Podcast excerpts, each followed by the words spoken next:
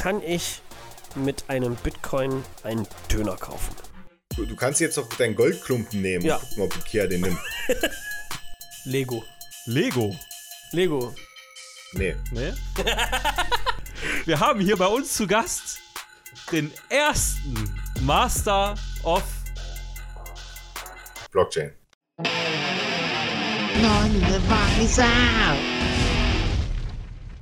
Herzlich willkommen, liebe Leute, zu äh, einer weiteren Folge von Hashtag NonTheWiser. Äh, heute reden wir über wahrscheinlich Blockchain, Krypto und was auch immer noch im Titel steht mit unserem Spezialisten Jonas. Ähm, Jonas wird sich gleich noch ein bisschen vorstellen. Aber zunächst erstmal äh, die Frage nach den News. Haben wir irgendwelche Neuigkeiten? Ja, also Neuigkeiten weiß ich nicht, aber im Prinzip haben wir, ne, wie schon in anderen Episoden schon bekannt gegeben, wir haben T-Shirts ähm, bedruckt für diejenigen, die es haben wollen. Ähm, kontaktiert uns unter hashtag nonthewiser at gmail.com ähm, mit äh, Anfragen. Wir schicken uns, euch gerne auch einen Katalog dazu. Ähm, wir versuchen natürlich keinen äh, Gewinn, äh, Profit damit zu machen, sondern es geht einfach nur, äh, euch irgendwie eine Freude zu machen. Ähm, also ihr bezahlt nur das, äh, was eigentlich das T-Shirt gekostet hat. Und genau, und ansonsten follow us on Instagram. And for all those English listeners, I am so sorry, this one's in German. Das können wir eigentlich so als Standard-Sentence immer überall reinschneiden. yeah. Um, aber f- but yeah, for those individuals who are listening in English, the next couple ones are going to be for you. Das haben wir ja bei der letzten, das sagen wir bei jeder Deutschen. Letztes Mal es auch. Bei jeder, Ja, ja. Anyways, Jonas, heute reden wir Hallo. über dein Lieblingsthema. Ja oder nein? Ähm, zwangsweise vielleicht. Was bedeutet das? Naja, ich würde es nicht mein Lieblingsthema bezeichnen, aber es ist zumindest das Thema, wo ich mich am meisten auskenne. Ja, dann erzähl uns doch mal als unser Stargast heute, warum kennst du dich so gut aus mit Blockchain oder welchen Aspekt von Jo- Blockchain kennst du am meisten? Äh, vielleicht erstmal etwas zu deiner Person.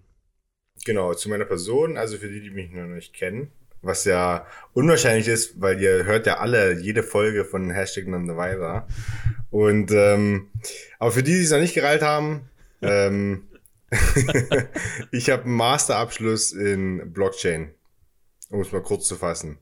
Also ich habe mich äh, in meiner Karriere darauf spezialisiert. Ich habe in der Uni schon einen Bachelor in die Richtung eingeschlagen, habe an der Uni dafür gearbeitet, habe meine Bachelorarbeit darüber geschrieben, habe dann noch angefangen in der Blockchain-Firma zu arbeiten und habe dann nebenbei noch meinen Master gemacht in dem Bereich und darf mich jetzt deswegen äh, Master of Blockchain nennen. Das ist ziemlich cool. Jetzt finde ich, Blockchain ist wahrscheinlich so eine Sache, wenn man das jetzt irgendwo in der Öffentlichkeit hört, vielleicht Markus, äh, wenn man Block, wenn du Blockchain hörst, gibt es irgendwas, woran du denkst? Irgendwas, was dir zu, zu deinem, in deinen Kopf kommt? Lego. Lego. Lego. Keine Ahnung warum. Also, äh, vielleicht ne, Blöcke, Chain und ich kann irgendwie Blöcke zusammenketten oder sowas.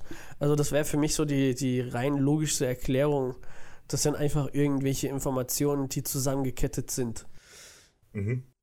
Das ist ganz interessant, weil, also ich hätte das nicht erwartet, dass du jetzt Lego sagst. Ich hätte erwartet, dass jetzt vielleicht sowas wie Bitcoin kommt. Ja, das kommt natürlich dazu, ja. Aber vielleicht kann Jonas das zusammenheften. Ja, also Bitcoin ist eine Blockchain, äh, um es mal so zusammenzuheften. Bl Blockchain ist also der Begriff für Technologie. Äh, Für eine Technologieklasse kann man sagen. Es ist nicht eine bestimmte Software, sondern es ist ein breites Spektrum an verschiedenen Programmen. Und die haben alle gewisse Eigenschaften und Gemeinsamkeiten, die sie dann als Blockchain beschreiben.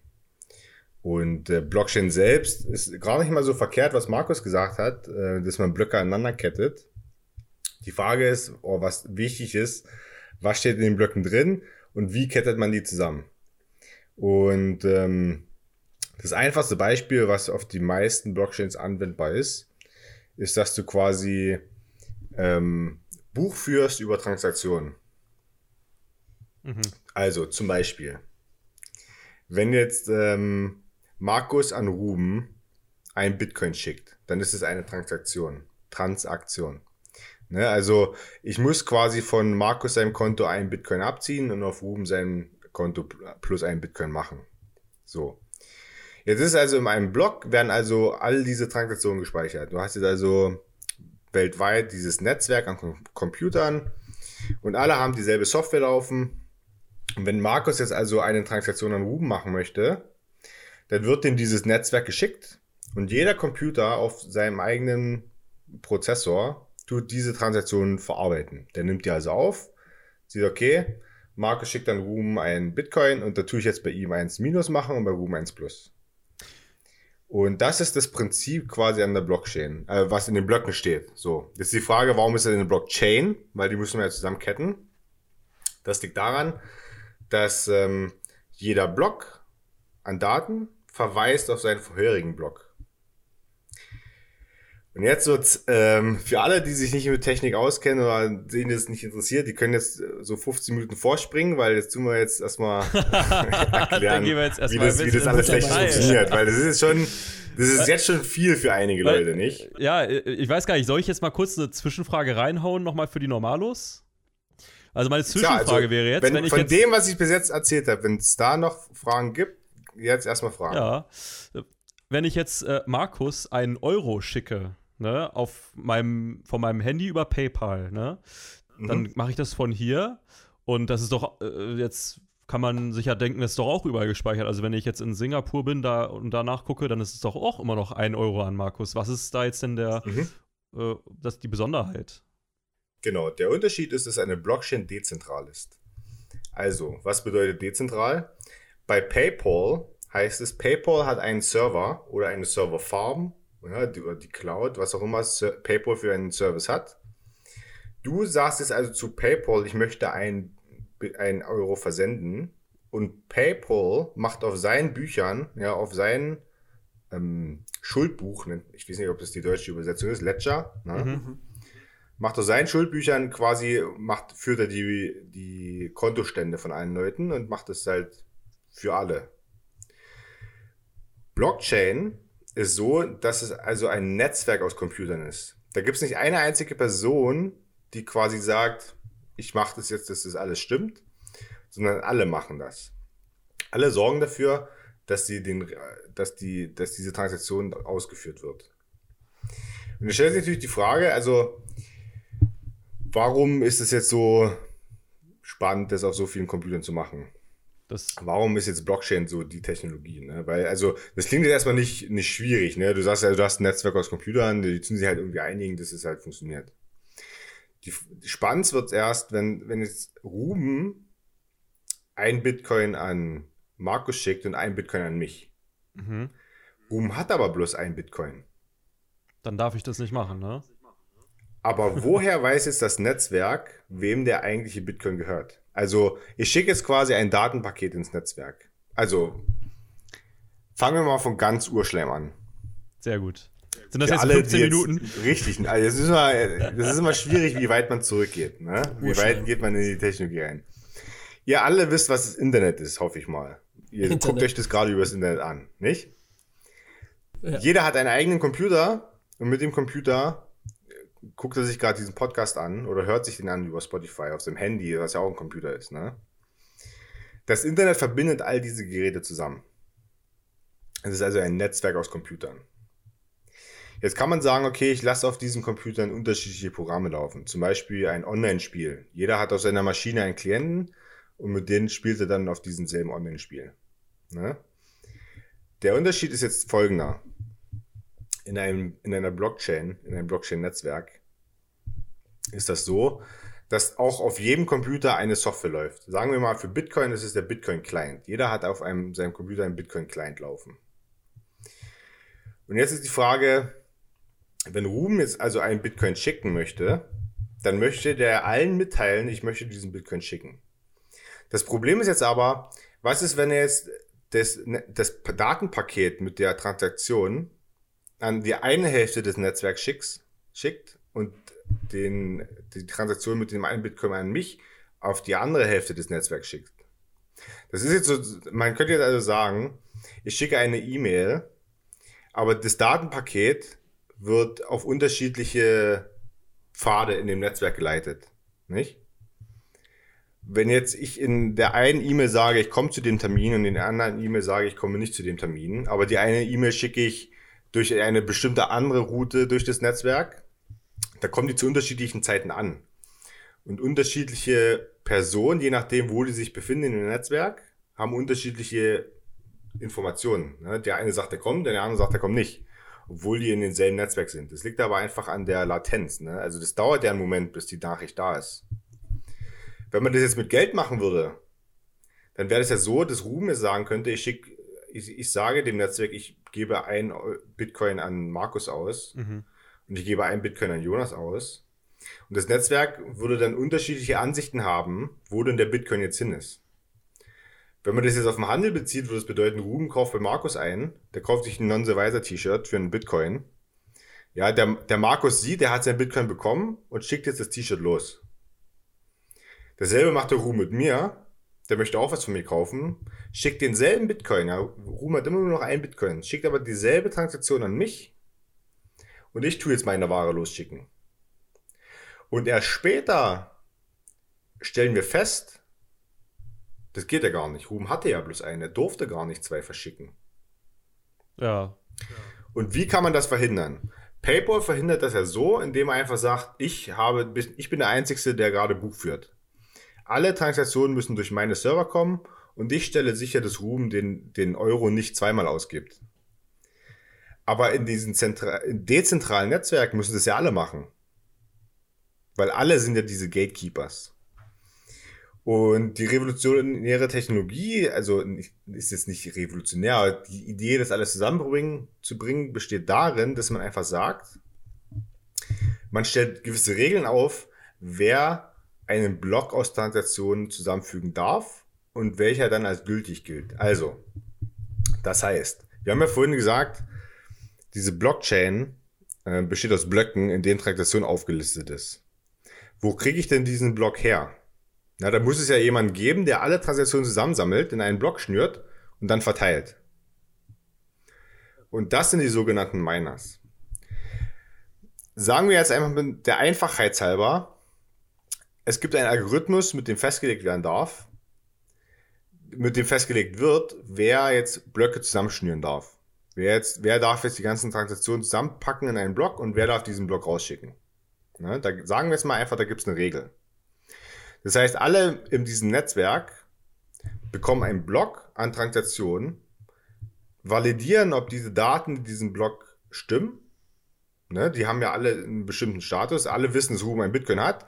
Jetzt gucken die in den Transaktionen alle nach, ob Ruben den Bitcoin mehrfach verschickt hat. Und wenn ja, dann ist die Transaktion ungültig. Und dann tun die diese Transaktion abarbeiten und checken aber auch, ob die Person, die diesen Block erstellt hat, das überhaupt durfte. Aber jetzt mal eine ganz kurze Zwischenfrage nochmal. Äh, genau, das wollte ich gerade fragen, ja, was Fragen gibt. Weil, ähm, erstmal die erste Frage, die mir jetzt in den Sinn kommt, was für ein Interesse hätte ich denn überhaupt jetzt hier zwei Bit, also ein Bitcoin an, an Markus zu schicken und müsste ich dann das nicht so krass timen? Äh, also es muss ja praktisch gleichzeitig passieren, aber irgendwie das hört sich so ein bisschen unmöglich ein, weil also für, in, in meinem Kopf ist ein Bitcoin wie ein wie ein Coin gerade oder wie ein Stück Kuchen. Wenn ich den da hinschicke, dann habe ich den doch nicht mehr. Also ist das ein Hack, ist das dann ein Hacker sozusagen, der, der das Netzwerk dann hackt? Das oder? ist eine gute Frage. Wir dürfen uns das nicht vorstellen, als wenn du wirklich irgendwas hättest. Das ist nur ein Stück. Alles, was du hast, ist, dass in einem Buch steht, dass du ein Bitcoin hast. Mhm. Das ist nur Information. Okay. Ne? Es ist wie dein Kontostand. Dein Kontostand, woher kommt dein Kontostand? Der ist bei der Sparkasse und da steht, Ruben hat ein Euro. Und da tun alle nachfragen, alle fragen die Sparkasse, wie viel Geld da drüben und darf der das überhaupt? Wenn jetzt du quasi also bei Lidl gehst, mit dem Euro bezahlst und dann rennst du ganz schnell über die Straße zu Netto und machst genau dasselbe, kommen, die, kommen diese Anfragen für diesen einen Euro trotzdem nacheinander an.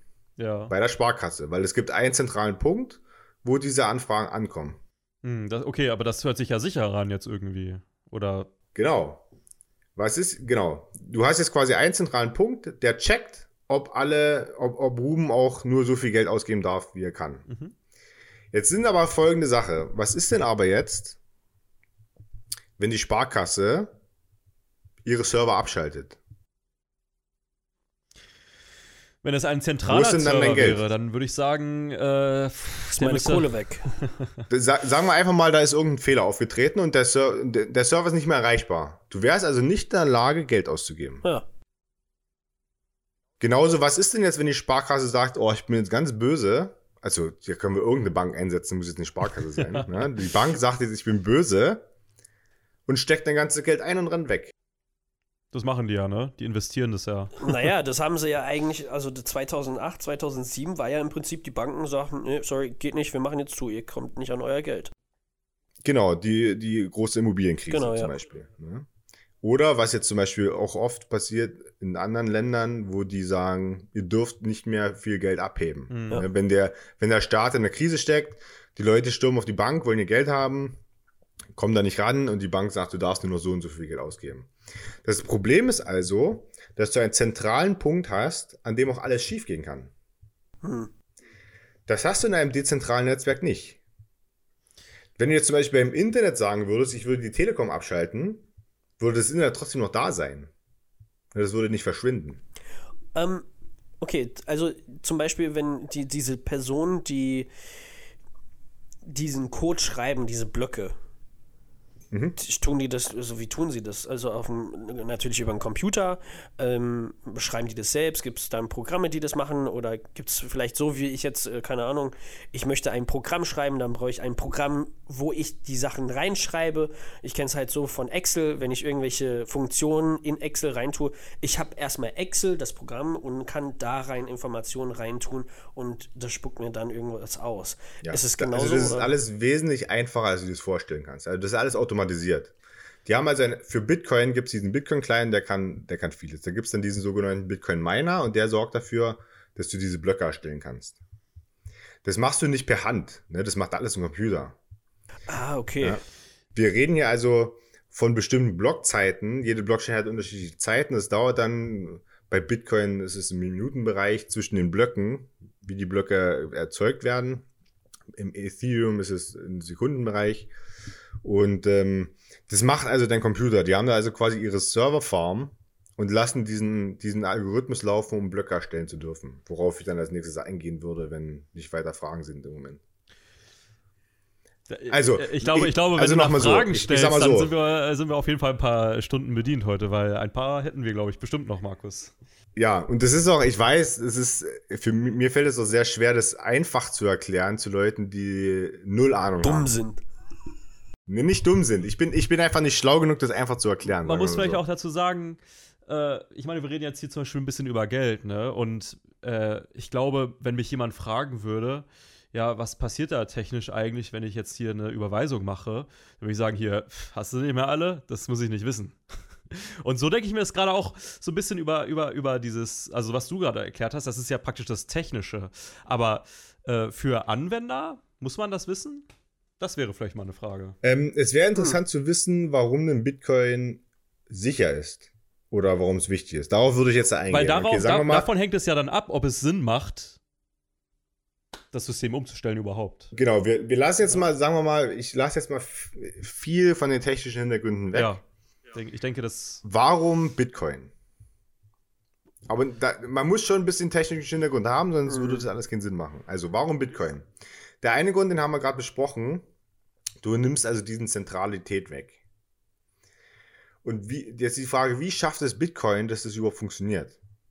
Nicht? Und das ist jetzt, die, das ist jetzt diese, dieser geniale Geniestreich dahinter. Und das ist das sogenannte Mining. Und das Mining ist ganz wichtig, weil wir da später auch noch drü- drauf, darüber diskutieren werden. Was passiert beim Mining? Beim Mining wird dafür gesorgt oder wird festgelegt, wer darf einen Block erstellen. Wir haben ja festgelegt, dass in diesem Netzwerk jeder, jeder darf einen Block erstellen, aber welcher Block ist gültig? Ja, also ich sag mal, ich bin jetzt in diesem Netzwerk und ich bekomme zwei Blöcke. In einem Block steht, Ruhm hat einen Bitcoin an Markus geschickt und in einem Block steht, einer hat er an mich geschickt. Darf ich mal ganz kurz einen Vergleich vorschlagen? Ich weiß nicht, das ist gerade spontan in meinen Kopf gegangen. Könnte man nicht sagen, äh, wir haben alle einen Gruppenchat und das Äquivalent dazu wäre, wer darf jetzt die nächste Nachricht schreiben? Nee. Nee? Schade. Ich habe das ein bisschen gehofft, weil ich nee, gedacht, nee, aber das würde es in meinem Kopf so richtig leicht machen, weil ich mir denke, ja, wir haben alle Ja. unser Handy, das ist doch alles hier, ne? Man, Mhm. Was ist, wenn der Chat auf dem Handy gespeichert ist? Kann ich das dann sagen? Es wäre es wär wie ein Gruppenchat, Nur, dass jeder gleichzeitig schreiben durfte und du rausfinden musst, wer die Wahrheit sagt. Das wäre ein sehr wilder Gruppenchat. Und da gibt's, da gibt's, da kannst du dir vorstellen, da gibt's einen kleinen Haken an jeder Nachricht, die gültig ist. Und du musst halt diesen Haken setzen. Und das, das funktioniert halt mit Algorithmen. Das erkläre ich jetzt. Pass auf. Dieses Mining funktioniert so, dass die Leute quasi raten. Was? Und zwar gibt es in diesem Block ein Feld. In diesem Block gibt es ein Feld. Das ist der sogenannte Hash-Wert. Ich sage jetzt nicht, wie das funktioniert. Sagen wir mal, da ist eine Zahl drin. Ganz einfach erklärt. Da ist eine Zahl drin. Und dann lasse ich einen Algorithmus laufen. Und die Summe aller Daten in diesem Paket muss unter einem bestimmten Schwellwert liegen. Es gibt also eine mathematische Formel, da tue ich alle Daten reinhauen und am Ende kommt eine Zahl raus, eine ganz lange Zahl und die muss einen bestimmten Wert erreichen. Die muss geraten werden. Und in die, also ich habe also in diesem Block einen Zahlenwert, den darf ich verändern. Du hast, also in deinem Block sind halt viele, viele Daten drin. Alle Transaktionen, die tust du nicht anfassen, die darfst du nicht verändern, ne? sonst wäre der Block ungültig. Weil alles wurde signiert, jeder, jeder, der jetzt ein Bitcoin schickt, hat seine eigene Signatur drunter gepackt, die kann ich nicht anfassen und so weiter. Und der sogenannte Hash-Algorithmus sorgt dafür, du kannst quasi eine beliebige Datenmenge reingeben und der spuckt eine andere Datenmenge raus von einer bestimmten Länge. Sagen wir mal, ich habe jetzt einen Text, ja, ein Buch, das steht jetzt, also in Buchstaben steht das alles da. Wenn ich das hashe, kommt da trotzdem nur eine 20 Zeichen lange Folge raus. Und der Hash Das Besondere übersetzt. am Hashen ist aber, ja. dass diese Zeichenfolge einzigartig ist. Ja. Das heißt, wenn ich in diesem Buch auch nur einen Buchstaben verändere, ist es eine komplett andere Zeichenfolge, die danach rauskommt aus dem Hash.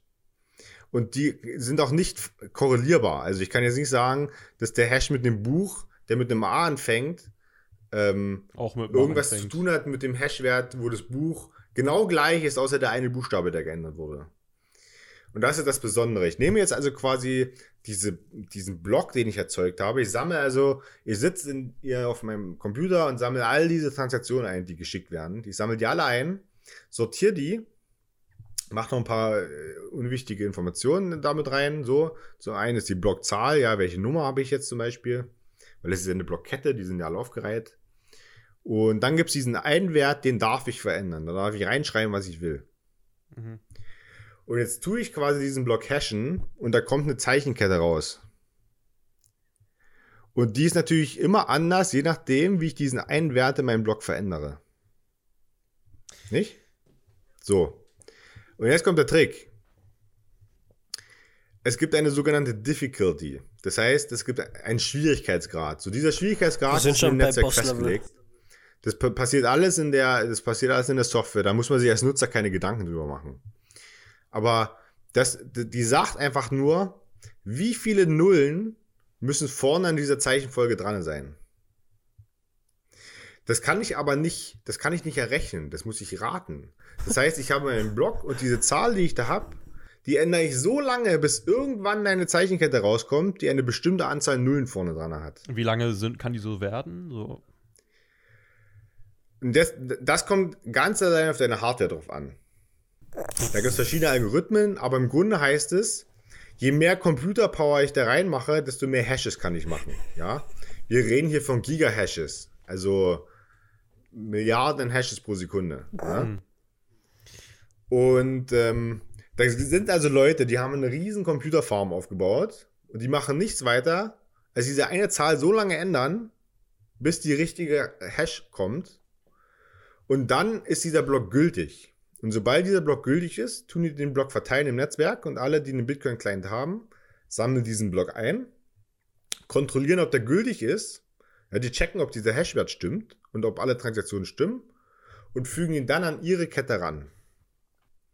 Und dann ist dieser Block gültig.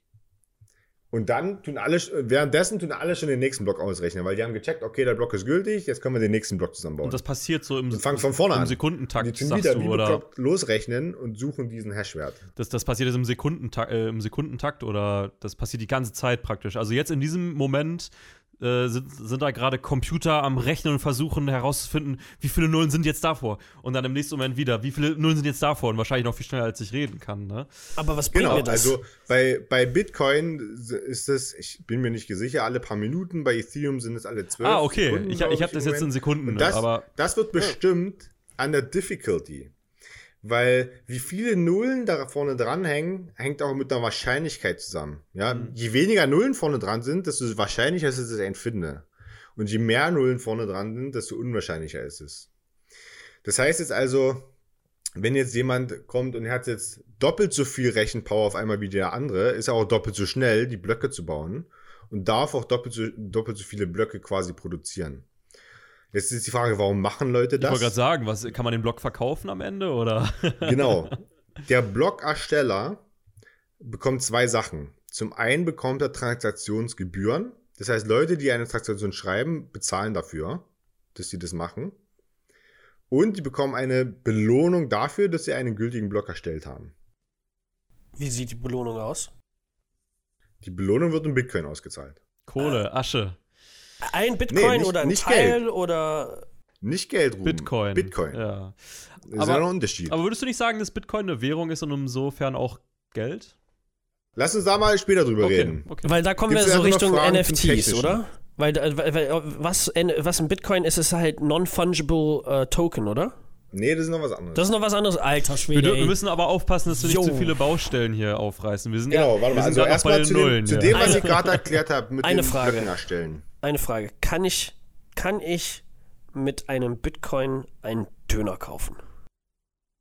Wenn der Dönermann dein Bitcoin akzeptiert, ja. Das ist Okay. dieselbe Frage, als wenn du sagst, kann ich mit griechischen Drachmen Ja. in Deutschland zu Ikea gehen? Okay, also es ist eine Währung. Lässt sich drüber streiten. Okay, also, also es ist etwas, womit ich ein, ein Service, einen Gegenstand bekommen kann durch eine gewisse Transaktion. Du, du kannst jetzt auch deinen Goldklumpen nehmen Ja. und gucken, ob Ikea den nimmt. oder du kannst doch tauschen gehen, ja. Gehst auf den Flohmarkt und tauschst dein Auto gegen einen Sedan oder so, keine Ahnung. Das heißt, für die ganzen, die ganzen Bitcoin-Holder, die hoffen entweder wahrscheinlich, dass sie irgendwann mal ein bisschen Asche in Euro wieder zurückbekommen oder dass irgendwann die ganze Welt sich in Bitcoin auszahlen lässt. Also, oder also, kaufen. zu dem Technischen noch Fragen. Äh, ich hatte, doch, ich hätte, ich hätte noch über. eine Frage. Was, also was, was bringt es denn jetzt, also neue Blöcke auszurechnen? Dadurch macht, oder machen, nee, andere Frage, das war das, was ich gedacht habe. Das Ausrechnen von einem neuen Block, ermöglicht das denn die Transaktion? Oder was wird dadurch möglich? Warum macht man das? Das macht man deswegen, weil man dadurch nämlich verhindert, dass du dein Bitcoin zweimal ausgibst. Was ist nämlich passiert? Das ist jetzt, was wir am Anfang gesprochen hatten. Ne? Jeder ist erlaubt, einen Block zu erstellen. Ne, und da, die machen, das ist wie ein Wettrennen. Na, jeder tut jetzt wie bekloppt gerade rechnen. Da gibt es ganz viele verschiedene Leute, ganz viele verschiedene Leute. Jeder kann das machen.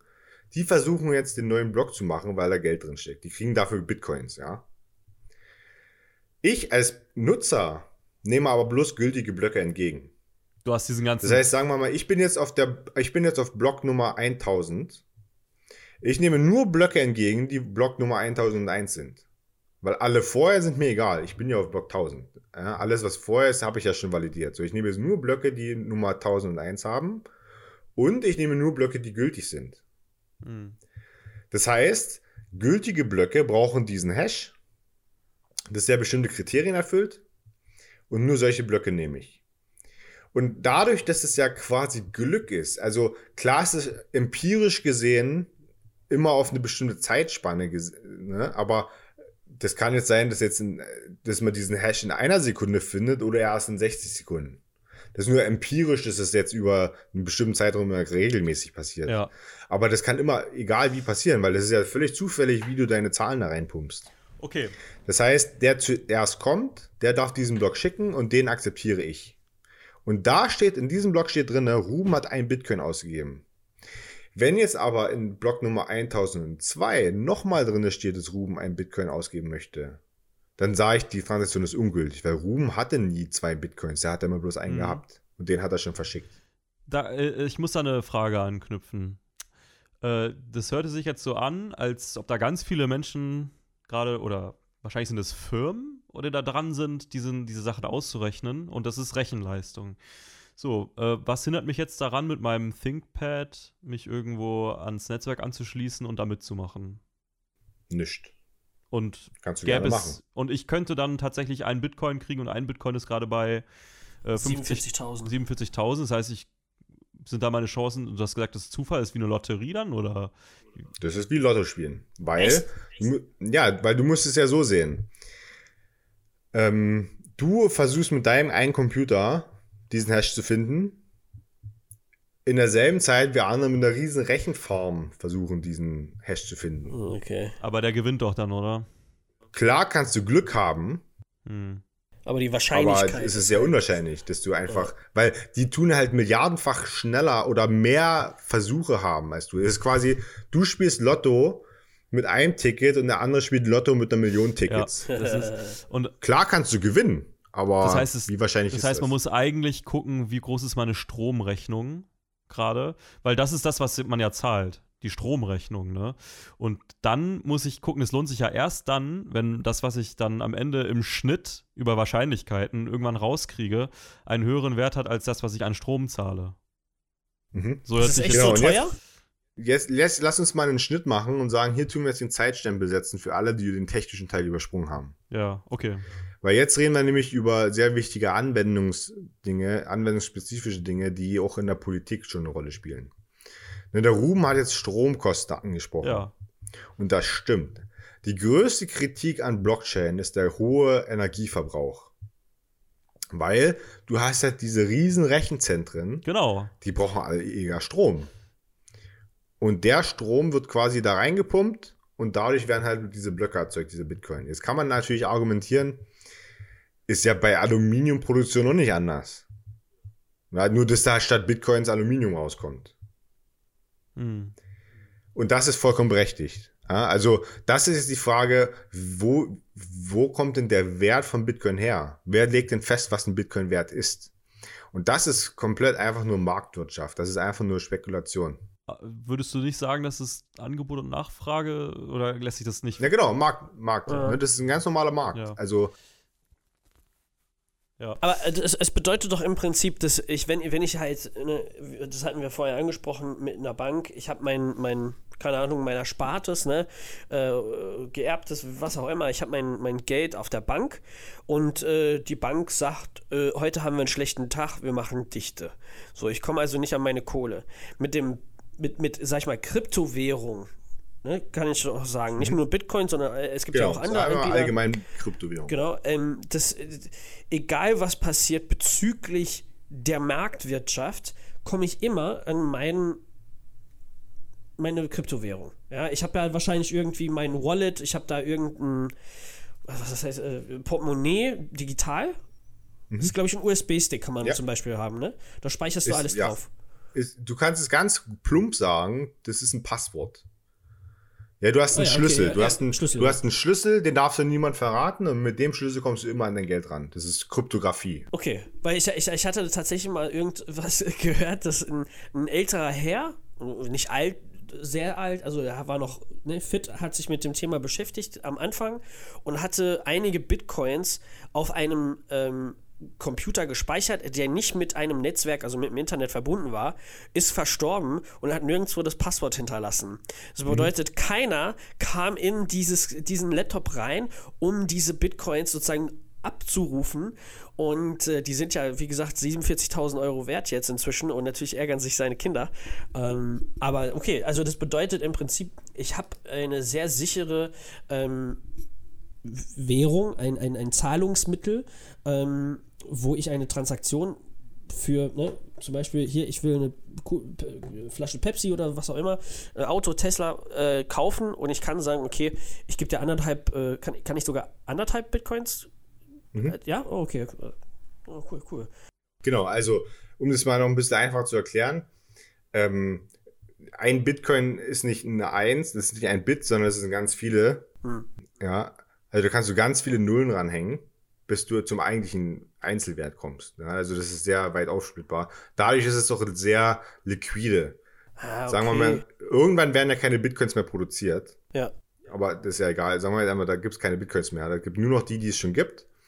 Das heißt nicht, dass jetzt alle, die einen Bitcoin haben, einen Bitcoin haben, sondern das sind halt, die kannst du halt in Unterwährungen aufteilen. Ja, das ist halt wie Cents, ne? Gibt's ja noch dazu. Nur, dass es halt viel mehr Nullen daran gibt. Okay. Und dadurch würdest du, kannst du nicht sagen, ich, wir haben keine Bitcoins mehr, sondern sagst einfach, der Wert ändert sich einfach nur für den Bitcoin und passt sich dann an. Okay, also das ist so, so wie, wie wir das heutzutage kennen mit der Inflation.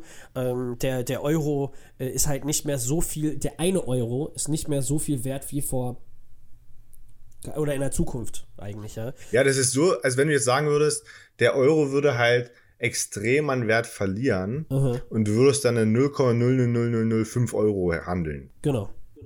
Ne, so kannst du dir das Ja. vorstellen. Aber der Döner ist halt dementsprechend aber weiterhin diese, diese 0,00005 Euro wert. Genau, das ist halt immer, womit du das vergleichst. Genau, Darauf kommt es ja. halt immer. Dann habe ich jetzt mal an der Ah, Stelle okay. vielleicht sogar noch eine weitere Frage. Warum äh, gehen, also gut, äh, der Block, die Blockchain gehört ja niemandem, das ist aber schon etabliert. Aber warum können sich nicht dann alle darauf einigen, okay, jetzt gibt es ein bisschen mehr äh, Bitcoin zum Beispiel, damit wir nicht in 0,000001 rechnen? Mhm.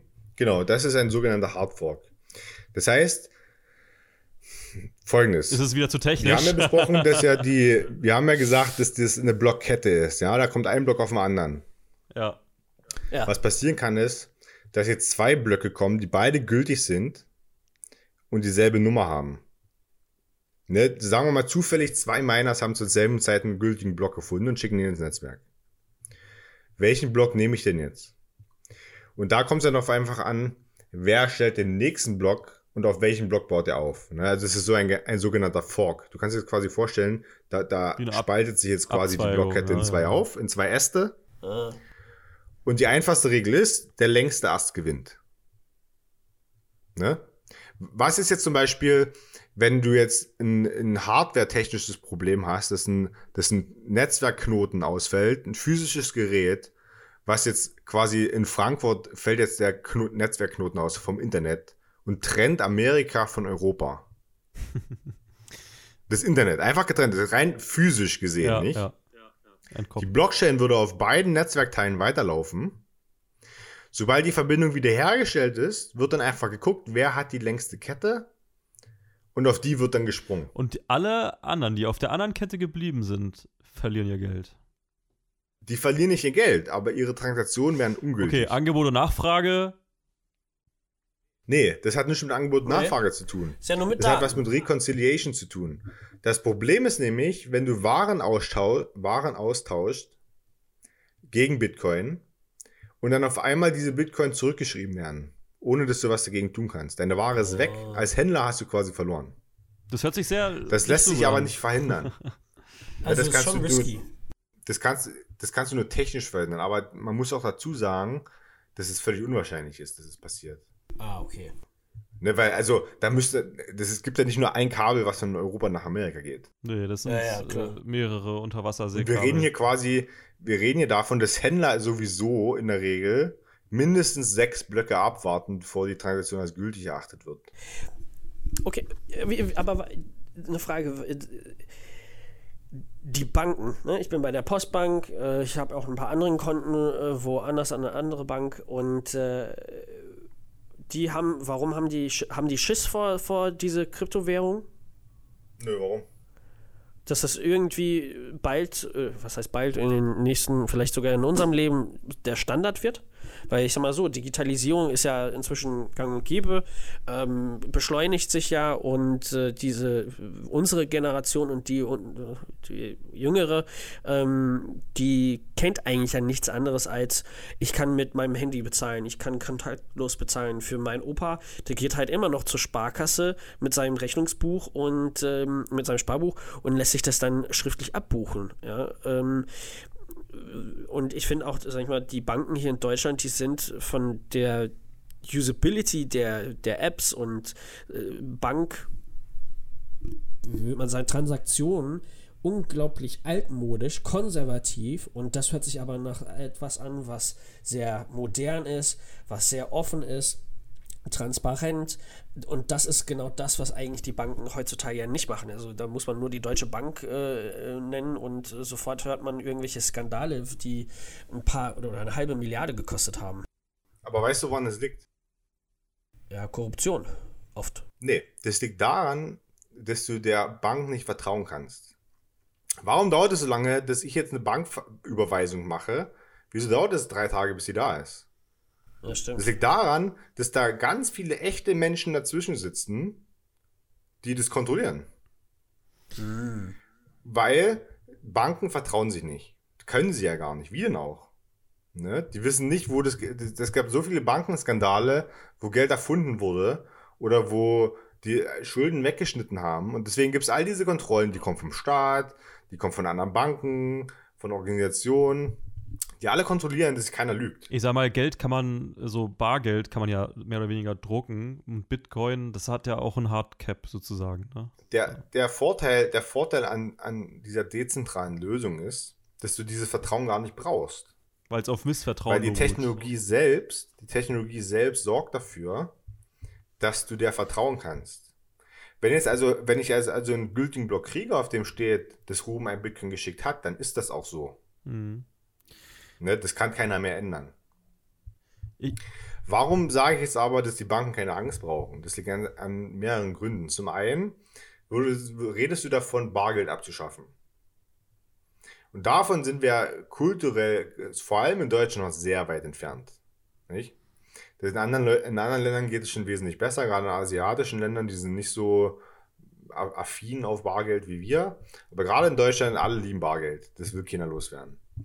Die zweite Sache ist, dass du ja, dass Banken ja einen bestimmten Grund haben, warum es die gibt. Ja, wenn du ganz früh zurückdenkst, warum gibt es Banken? Weil du halt deine Million Euro nicht unter deinem Kopfkissen haben willst. Ja, die willst du in einem Safe haben. Und genau das war der, früher war das einfach so mit Banken. Ja. Äh, Dann haben Banken, okay, was mache ich mit dem Geld, das da rumliegt, das kann ich auch verleihen und Zinsen kriegen und so weiter. Ne? Dadurch ist das ganze Bankenmodell entstanden. Aber der eigentliche Zweck ist ja, dass du nicht jetzt mit deinen drei Goldbarren zu Hause sitzen möchtest. Das ist einfach unpraktisch. Und das ist ja bei Bitcoin nicht anders. Sagen wir mal, du hast 10.000 Euro in Bitcoin. Oder du hast, du hast jetzt zwei Bitcoins. 100.000 Euro. Und die, auf die kann jeder zugreifen, der deinen geheimen Schlüssel kennt. Ja. Wo speicherst du den Schlüssel? Ja, auf deinem Handy. Also es ist, tätowieren. es ist wie, oder auf, der, auf einem PC oder sowas. Also es ist wie Bargeld. Aber, ne? wer- aber willst du das? Willst du deinen ganzen Kontostand auf dem Handy rumtragen, wo jeder, der dein Nee. Handy klaut, damit wegrennt? Hacker. Natürlich Hacker. nicht. Ne? Also, das ist nämlich die zweite Funktion von Banken. Die, die nehmen quasi diese, diese Sicherheitslast auf sich. Mhm. Die würden jetzt quasi deinen Geheimschlüssel nehmen und die würden den in ihren Safe stecken. Und dann haben die andere Funktion, ja, KYC-Funktion, Biometrie oder was auch immer, was sie checken, um dir dann Zugriff auf diese Daten zu erlauben. ID Und da gibt es ganz viele verschiedene Ansätze. Das kannst du auch wunderbar auf der Blockchain selbst machen, dass du quasi sagst, okay, ähm, dieses sogenannte Non-Custodial, wo du sagst, da gibt's, ich, ich sag mal, ich will trotzdem keine Bank haben. Ich will es nicht einer Person anvertrauen. Dann sagst du, ich mache ein sogenanntes Multisig-Wallet. Das ist ein Wallet, auf dem programmiertechnisch festgelegt wurde. Das steht im Computercode drinne, dass ich, um, um Geld zu versenden, zwei Signaturen brauche, nämlich das von mir und das von meiner Frau, sagen wir mal. Mhm. Und das kannst du natürlich ausweiten auf Netzwerke, auf Vertrauensnetzwerke und so weiter. Da gibt es ganz viele verschiedene Technologien. Aber der Otto Normalnutzer will trotzdem einfach nur, dass, denn, dass der einfach aus der Usability heraus, dass es irgendwo sicher liegt und der dann einfach der Bank vertraut, dass es da ist. Der verschließt einen Vertrag mit der Bank an, falls es verschwindet, ist es die Bank schuld und so Das weiter. heißt, und in so einer, in einer idealen Blockchain-Welt spielen die Banken eine große Rolle an sich. Die spielen immer noch eine große Ja. Rolle. Ah, okay. Der, der Vorteil ist aber, dass die Banken keine Kontrolle über dein Geld besitzen. Hm. Ne? Nur der mit dem privaten Schlüssel hat Kontrolle über dein Geld. Und das kannst du jetzt so sagen, okay, die Bank braucht jetzt trotzdem meine Signatur, um Geld zu verschicken. Ne? Das kannst du so regeln, dass, dass du da einfach im, im Computercode festlegst, dass die Bank alleine gar nichts machen kann mit dem Geld. Und dadurch brauchst du diese Vertrauensbasis nicht mehr. Ja. Und das ist ganz besonders wichtig, wenn wir von Maschine zu Maschine Kommunikation reden. Wenn wir jetzt also sagen, das Internet hat ein Problem. Ne? Das Problem im Internet ist, dass sich auch da niemand vertrauen kann. Das muss alles über zentrale Geldanbietungsdinger gehen und so weiter, sonst vertraut sich da keiner. Die Blockchain erlaubt es aber, Maschinen miteinander Geschäfte zu machen, ohne dass sie sich vertrauen müssen. Das heißt, mein Auto, ein elektrisches Auto, kann an die Ampel fahren, wo eine Induktionsplatte dran ist, mit der Straße selbst reden, mit, der, mit dem Computer, der da drin ist, und die Transaktion völlig trustless machen und dann ein Auto laden und ich fahre weiter. Ohne dass da irgendeine zentrale Bank oder Sache da war, die sagt, oh, ich muss erstmal checken, ob das gültig ist. Der Mittelmann ist weg. Jetzt. Das ist ja doch bei, sorry, äh, sorry, das ist doch im Prinzip ähm, das, was du ja gerade erwähnt hattest, für diejenigen, die nicht so ganz wissen, was er meinte. Wenn du im Rewe gehst und du bezahlst mit deiner Kontakt kontaktlosen äh, Karte oder mit dem Handy, dann, auch wenn du keinen Empfang hast, dann hast, tappst du drauf, so dann spricht das Lesegerät zwar mit seinem Server, okay, das wurde von diesem Konto abgebucht, aber erst wenn du aus dem Geschäft gehst, wird dann das Signal an diese zentrale ne, Netzwerk äh, von PayPal oder von, von deiner Bank geschickt und erst dann wird eigentlich das Geld überwiesen. So ist aber sozusagen dieser, dieser zweite Weg komplett irrelevant, der ist ja weg im Prinzip. Jetzt wird einfach nur zwischen Maschine zu Maschine, oder? Genau, du schaltest okay. quasi alle Mittelsmänner aus. Du ja. sagst quasi, wenn du jetzt einen Laden machen möchtest, und dann, das ist ein großes Problem in Deutschland, ja, wenn jetzt die, wenn jetzt der Bäcker, wenn der jetzt eine Geldkarte akzeptieren wird, eine ganz normale EC-Karte, da braucht er diese EC-Karten-Lesegerät und dann muss der einen Vertrag abschließen ja, mit dem Zahlungsgeber. Und das kostet den Haufen Geld, deswegen macht es keiner. Ja, ja. Mit der Blockchain bräuchtest du keinen Mittelsmann. Weil die Maschine macht das selber. Mhm. Eine letzte Frage. Ähm, und zwar, wir hatten, also Ruhm ist hier kurz vorher gesprochen über, ne, ein Bitcoin ist jetzt, glaube ich, bei 47.000 Euro und äh, wir ne, investieren und äh, wir alle haben vielleicht ein bisschen Kohle irgendwo stecken. Es lohnt sich ja nicht, die Kohle jetzt auf dem Bankkonto liegen zu lassen, wenn äh, die Zinsen gerade, ich glaube, bei fast 0,1% oder 1% gerade mal sind, ähm, ja, dass man das irgendwo investiert. Lohnt sich das? Äh, da in Kryptowährungen sich nochmal reinzulesen, um da sich schlau zu machen, weil man da vielleicht mehr potenziell Geld äh, machen kann als vielleicht an der normalen Börse? Also, ich muss es rein rechtlich gesehen sagen, ich bin kein Finanzdienstleister und ich habe nicht das Recht, irgendwelche Ratschläge zu geben, was Finanzen anbetracht. Ja, nicht, dass mich irgendjemand verklagt, weil ich jetzt irgendwas sage. Hoffentlich schaffen wir es soweit, dass sich Jeder, der überlegt, in Krypto zu investieren, die kann ich eins empfehlen der nimmt sich mal den, den, den Preischart über die letzten drei Jahre und guckt, was passiert ist. Ne, der sieht so aus. Ne, das sind Zacken. Das heißt, wenn du jetzt, sagen wir mal, du nimmst jetzt 1000 Euro und investierst in Bitcoin, das kann morgen nicht mehr wert sein. Das weiß niemand. Okay. Weil Elon Musk. Das ist sozusagen, du würdest quasi darauf wetten, dass alle Leute darauf vertrauen, dass Wert in Bitcoin steckt. Was passiert ist aber, wenn morgen Deutschland sagt, Bitcoin ist illegal? Erlauben wir nicht mehr. Mhm. Es ist in der Türkei gerade passiert. Die Türkei will Kryptowährungen verbieten. Mhm. Krass. Was mal technisch gesehen völliger Quatsch ist. Geht, geht doch gar nicht, ja. Aber rechtlich gesehen bedeutet das, dass in der Türkei es unter Strafe steht, mit Bitcoin zu handeln. Oh, wow. Krass. Der Wert kein, kein in der Türkei für Bitcoin würde völlig in den Keller gehen. Bei der Türkei geht es vielleicht noch, aber was ist denn, wenn jetzt Amerika das sagt? Mhm. China. China. Das ist nur ein Beispiel von den Dingen, wo wir sagen, es ist völliger Schwachsinn, jemandem zu raten, was er tun soll. Ja. Ne, weil es ist völlig unersichtlich, was passieren könnte. Ja, wenn du den, wenn du den Krypto-Fanatiker fragst, der sagt, ja, tu da dein Geld reinstecken, du wirst reich. Wenn du den Kritiker sagst, ja, mach das auf keinen Fall, du könntest morgen arm sein. Ja. Und da gibt es reichlich Fälle, wo das tatsächlich auch passiert ist. In beide Richtungen. Weil ich finde, ich find, das ist halt so für, für einige junge Personen, die vielleicht jetzt schon anfangen, angefangen haben mit Arbeiten, Studium fertig, äh, die vielleicht ja, ein bisschen extra Geld haben und denken sich, okay, wie kann ich mich am besten für die Zukunft aufstellen? Äh, das ist definitiv eine Option, die halt angeboten wird. Ähm, und ich glaube, das wäre vielleicht nochmal ein Thema, worauf wir äh, vielleicht, ich habe einen Kumpel ne, aus Amerika, der vielleicht uns da vielleicht ein bisschen weiterhelfen kann, was für Optionen überhaupt auf dem Markt sind. Was, ne, wir wollen ja keinen beraten, sondern es geht einfach, was für Optionen gibt es überhaupt. Und ähm, ja. also meine persönliche, meine persönliche Empfehlung wenn du Geld rumliegen hast, von dem du okay damit bist, dass es weg ist, ja, dann äh, tut es 100% in, in Krypto stecken. Ja. Allein nur die letzten sieben Tage ist der Etherpreis um 30% gestiegen. Du musst ja einfach so sagen, das sind wir haben jetzt Renditen, gerade die Corona. kriegst du nirgendwo anders. Wir sind jetzt gerade mitten in Corona und wir können nicht in Freizeitparks gehen. Wenn du mal wieder Bock hast, ein bisschen Rollercoaster mitzuerleben, dann steck dein Geld einfach in irgendeine so eine Krypto und dann machst du Rollercoaster. Und ähm, die Sache ist halt wirklich, du hast halt Schwankungen, die können am Tag 10, 20 Prozent sein. Das hast du auf dem Aktienmarkt nicht. Ne?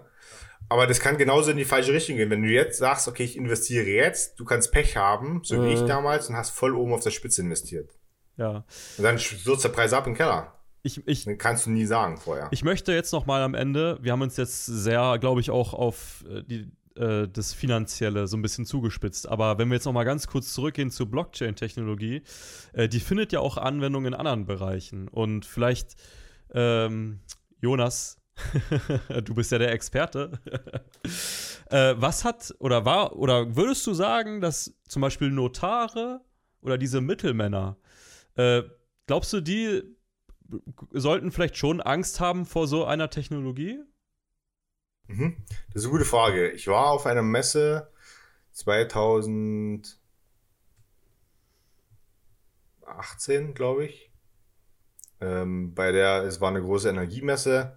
Ähm, wir waren ja gerade an einem Projekt, haben wir gerade gearbeitet, worum es ging um ähm, Zertifikathandel. Ne? Wir wissen alle CO2-Zertifikathandel, wir wissen nicht, ob das euch was sagt. Ja. Das ist quasi, wenn, wenn jemand ähm, grüne Energie erzeugt, erzeugt er gleichzeitig ähm, CO2-Zertifikate, die ihm sagen, ich habe grüne Energie erstellt. Und Unternehmen können jetzt quasi sagen, wir sind hundertprozentig grün, wenn die einfach ihren CO2-Ausstoß decken mit CO2-Zertifikaten, die sie von grünen Energieanbietern gekauft haben. Weil du kannst ja im Stromnetz kannst du ja nicht sagen, ähm, mein Strom ist grün, dann ist alles ein Strom. Ja? Und um, um halt sagen zu dürfen, dass dein Strom grün ist, brauchst du diese CO2-Zertifikate. Und mit denen wird gehandelt. Und da gibt es bestimmte Stellen, die diesen Handel ermöglichen. Das ist ein völlig zentrales Geschäft. Ja, also der kannst du dir vorstellen, da gibt es einen Typ, der hat sich das ausgedacht und wurde stinkreich dadurch. Ne? Ja. Und das wird auch alles zum Beispiel durch Notare gemacht. Und wie, ich habe da tatsächlich mit zwei Notaren gesprochen, ähm, die auch neu zu dem Thema waren und die hatten richtig Schiss gekriegt. Das hast du richtig gesehen, wie die da rumgestammelt haben und versucht haben, ähm, ihren Job noch Gültigkeit zu geben in der Branche. Das hört sich jetzt, das hört sich jetzt vielleicht ein bisschen hochgegriffen an, aber kann man das vergleichen äh, mit die Maschine ersetzt den Job des Menschen? Ne? Also durch die Mm, Industrialisierung mm. sind total viele Nein. Jobs weggeflogen. Nicht, nicht zwangsweise, nicht zwangsweise, weil ähm, in, der Industrie, in, der, in der Industrialisierung, wo die Maschine den Menschen ersetzt, werden notwendige Sachen ersetzt. Mhm. Der Notar ist aber nicht notwendig. Der Notar ist nur eine, der Notar ist nur ein Mittel zum Zweck. Aber frag mal Notare, ob Ihr seid sinnlos! Pass auf, ich erkläre dir warum. Der Notar ist nur ein Mittel zum Zweck, um sicherzustellen, dass nicht geschummelt wird. Ja. Nehmen wir mal zum Beispiel den Grundstückskauf.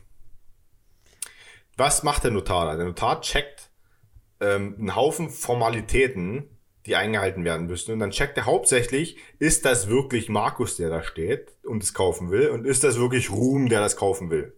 Der Notar ist also quasi da als Vertrauensperson, um sicherzustellen, dass da die Wahrheit passiert. Was ist denn jetzt aber, das Thema möchte ich noch kurz ansprechen, wir müssen sowieso, Ruhm, du musst nachher sowieso noch ganz viel schneiden, dass es irgendwie Sinn macht, was ich erzählt habe am Anfang. Ja, also, was ist denn, wenn jetzt mein Grundstück repräsentiert wird von einem Datensatz auf der Blockchain? Ich habe jetzt quasi Code auf der Blockchain, da haben wir noch gar nicht drüber gesprochen, ist auch nicht so wichtig. Du kannst quasi auf der Blockchain Code schreiben und Code ausführen und so weiter. Ich habe jetzt quasi auf meiner Blockchain steht jetzt ein Smart Contract, ein schlauer Vertrag. Und da steht drin, dass das Grundstück auf der Koordinate so und so von der Fläche, die gehört Ruhm. Da steht nicht Ruhm, sondern da steht Ruhms öffentlicher Schlüssel. Mhm. Das heißt, jeder, der Ruhms äh, privaten Schlüssel hat, der hat eigentlich auch das Grundstück. Dafür sind wir Banken. Hoffentlich die bin Banken ich das. stellen sicher, dass der Schlüssel, ne, das ist wie die Hausurkunde Ja, quasi. ja. Und dieser Schlüssel, der ist jetzt in der Bank und die Bank stellt sicher, das ist auch wirklich Ruhm die Person, ja, die macht Biometrie-Scans, das ist auch nur der dann das Grundstück weiterverkaufen darf. So, und alles, was du jetzt machen musst, ist zu sagen, Ruben führt eine Funktion in den Code aus und sagst, ich übergebe jetzt das Grundstück an Markus. Und dann setzt einfach nur Ruben seinen öffentlichen Schlüssel mit Markus sein. Und schon gehört das Grundstück Markus. Und was mal. Und du kannst quasi in, deinem, in deiner Software festlegen, okay, das Grundstück, sage ich jetzt, ist 20.000 Dollar wert. Und nur wenn 20.000 Dollar oder umgerechnet in Ether an diesen Smart Contract geschickt werden, triggert das den Handel und dann erst dann wird quasi Ah. Rubens Adresse durch Markus N ersetzt. D- Das gefällt mir als, Das macht den Notar völlig unnütz. als Ja, Elektrotechniker weil du gefallen mir vertraust diese ja- Bedingungen. Du vertraust ja, du vertraust ja der Blockchain hier, der Technologie. Und du weißt, dass die rechnerisch wesentlich vertrauenswürdiger ist als ein Notar. Ja. Ne, Weil da ist kein Mensch dazwischen. Das ist einfach festgelegt im Code. ein- Code ist Gesetz. Der Regel folgst du jetzt. Jetzt nochmal zur Industrialisierung. Das heißt, da wurden Jobs ersetzt, du wolltest das jetzt so sagen, da wurden Jobs ersetzt, die wir gebraucht haben. Und wenn die Notare weggehen, dann fliegen eigentlich Jobs weg, die wir nicht mehr brauchen. Das sind eigentlich Jobs, die meiner Meinung nach nie gebraucht hätten werden sollen. Wenn wir alle ehrlich wären. Wenn wir alle ehrlich wären, ja, wenn wir hier alle im, äh, in einer idealen so Society leben, dann brauchen wir sowas nicht. Ja. Ich glaube, in einer Welt, die, äh, ich meine, die ist geprägt durch Ehrlichkeit, aber auch durch viele Unehrlichkeiten. Ich glaube, da ist sowas wie eine Blockchain äh, mit den ganzen Sicherheitsaspekten und Verifizierungen und Jonas hat das alles sehr toll erklärt, ähm, wie sicher und technisch äh, solide das Ganze ist. Und ganz ehrlich, ähm, wenn es euch noch vermehrt interessiert, Jonas, auf was würdest du sagen, wenn jemand nochmal so richtig Bock hat, da Stalkt Jonas. da irgendwas drüber zu lernen? Sollte er erst studieren oder reichen da ein paar YouTube-Videos? Es kommt auch an, wie tief du reingehen möchtest. Wenn du es einfach nur verstehen möchtest, da gibt es reichlich äh, Informationsmaterial da draußen. Unser Channel wird auch noch ein Video machen, wo wir das ein bisschen mit Bildern und so erklären vielleicht. Ähm, Vielleicht kannst du. wenn du das wirklich technisch machen möchtest, ja, sagen wir mal, du suchst jetzt noch einen Masterstudiengang, wo du das näher darauf eingehen möchtest. Mittweiter, der einzigste, die einzigste Hochschule in Deutschland, die einen Master in Blockchain macht. Ähm, und Jonas, bist du der Erste, der den Abschluss gemacht hat? Und ja, Überleg dir das ich bin mal. der Erste, Überleg der diesen mal. Wir haben Abschluss hier- gemacht hat. Wir haben hier, wir haben hier bei uns zu Gast den ersten Master of. Blockchain. Ach komm, wie heißt das Ding? Distributed Ledger Technologies and Blockchain. Siehst du? Äh, der, aber nicht der Welt, kann man wahrscheinlich, vielleicht das ist ein bisschen hochgegriffen. Aber Deutsch. Tatsächlich 100% der erste in Europa. Es gibt einen in Sizilien, glaube ich. Der ist aber nur rechtlich, also in Richtung Recht und Business gesehen. Der hat nichts mit der Technik zu tun. Ja. Sizilien. Ja, das ist keine Ahnung. so was. 100% in, äh, in Europa und 99% in der Welt. Ja. Also klar gibt's, also das, das wird gelehrt an Universitäten. Ja, also du hast da quasi Fächer, die sich mit dem Thema natürlich beschäftigen. Die heißen aber alle anders. Also du kannst ja nicht sagen, da jemand Master in Blockchain gemacht hat, der hat zwar in die Richtung gelernt, aber ich weiß nicht, ob der jetzt sich, der Titel heißt nicht Master of Distributed Ledger Technologies. Sondern Master of Engineering. Master of Networking, Ach, Networking, Network Communications, Computer Science. Ja, also Ja. Auf jeden Fall ziemlich cool, äh, Jonas, dass wir mit dir praktisch hier uns durch die technologischen Aspekte durchgekämpft haben, äh, förmlich. Ähm, ja, wir müssen mal gucken, vielleicht machst du am Ende noch mal, äh, vielleicht machst du das Editing mit einer schönen Präsentation um deine Worte, die das ein bisschen ausschmücken, weiß ich nicht. Ja, Also- wir werden noch ein, ich werde noch ein extra Video machen, weil es gibt noch gerade ein Thema, was Markus sehr interessiert, sind NFTs zum Beispiel, das werde ich nochmal ansprechen. Ja. Das wäre cool. Ja, und ich sag mal so, für all diejenigen, die äh, noch persönliche Fragen an uns haben, wir sind immer offen dafür, äh, ob ihr eine Antwort auf diese persönlichen Fragen bekommt. Keine Ahnung.